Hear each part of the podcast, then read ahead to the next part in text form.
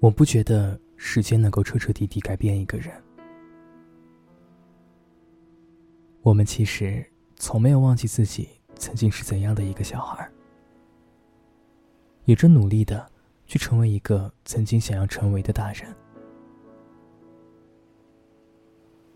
我把朋友寄来的相片、信件、纪念品封存进了一个纸箱子里。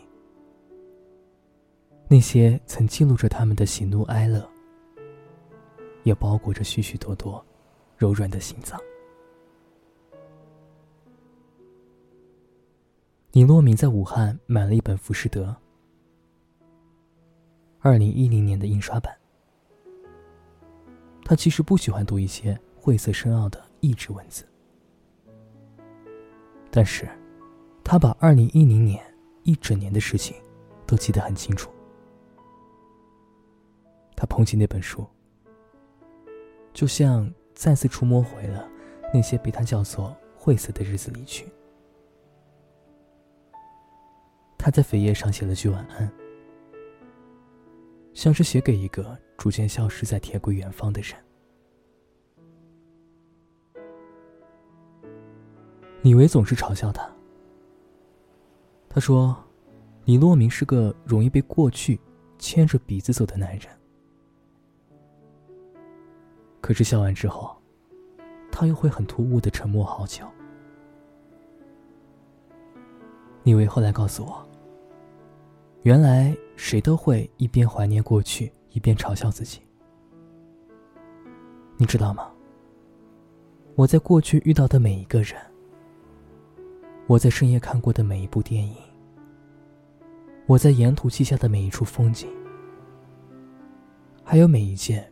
让我刻骨铭心的事情，才造就出了现在的我自己。他端起酒，朝着南方敬了一杯。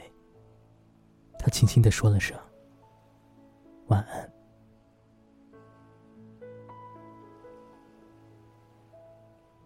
小鹿在南方一座小城市，安置好了属于他自己的家。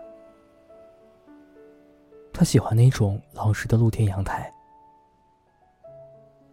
他花了一整天的功夫，把堆在阳台上的旧物给运到了楼下的垃圾桶里，然后在阳台种满了各式各样的花草。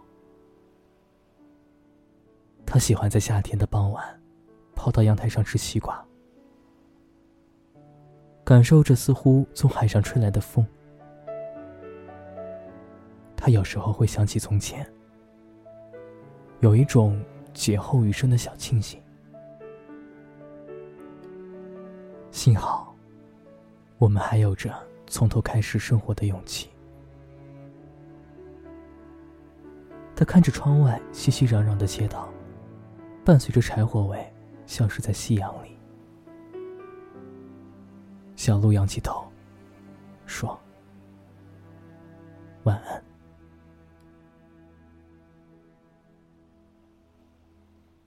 三生走进了一家卖唱片的小店，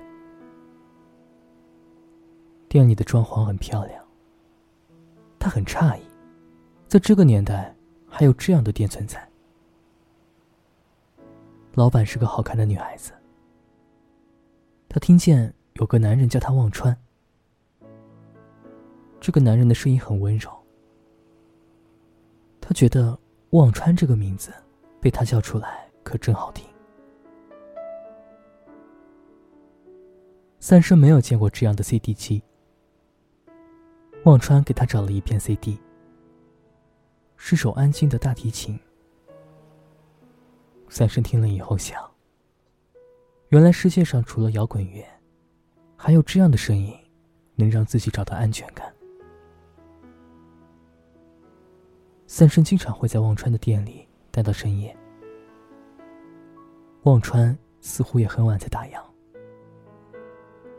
直到那个声音好听的男人来接她回家，忘川才会笑着提醒三生：“打烊了，明天见呀，晚安。”晚安，三生说。后来有一天，他听见忘川叫那个男人秋和。他想，这个名字也好听。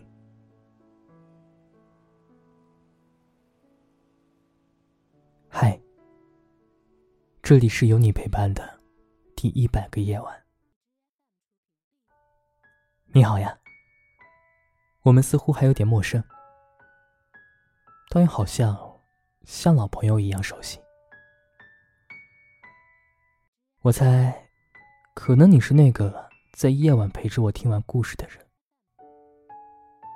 也有可能是出现在某个故事里的影子。总之，不管你以什么样的身份与这一百个故事有关，谢谢你，谢谢你，听到这整整第一百期的晚安日记。如果有一天，你也想去远方，我也想帮你打包好行囊。我知道，我们都从不缺乏重新开始生活的勇气。你好，你好，再见，再见。你可以在新浪微博搜索 “dino 方浩辰”，找到我。晚安，第一百次。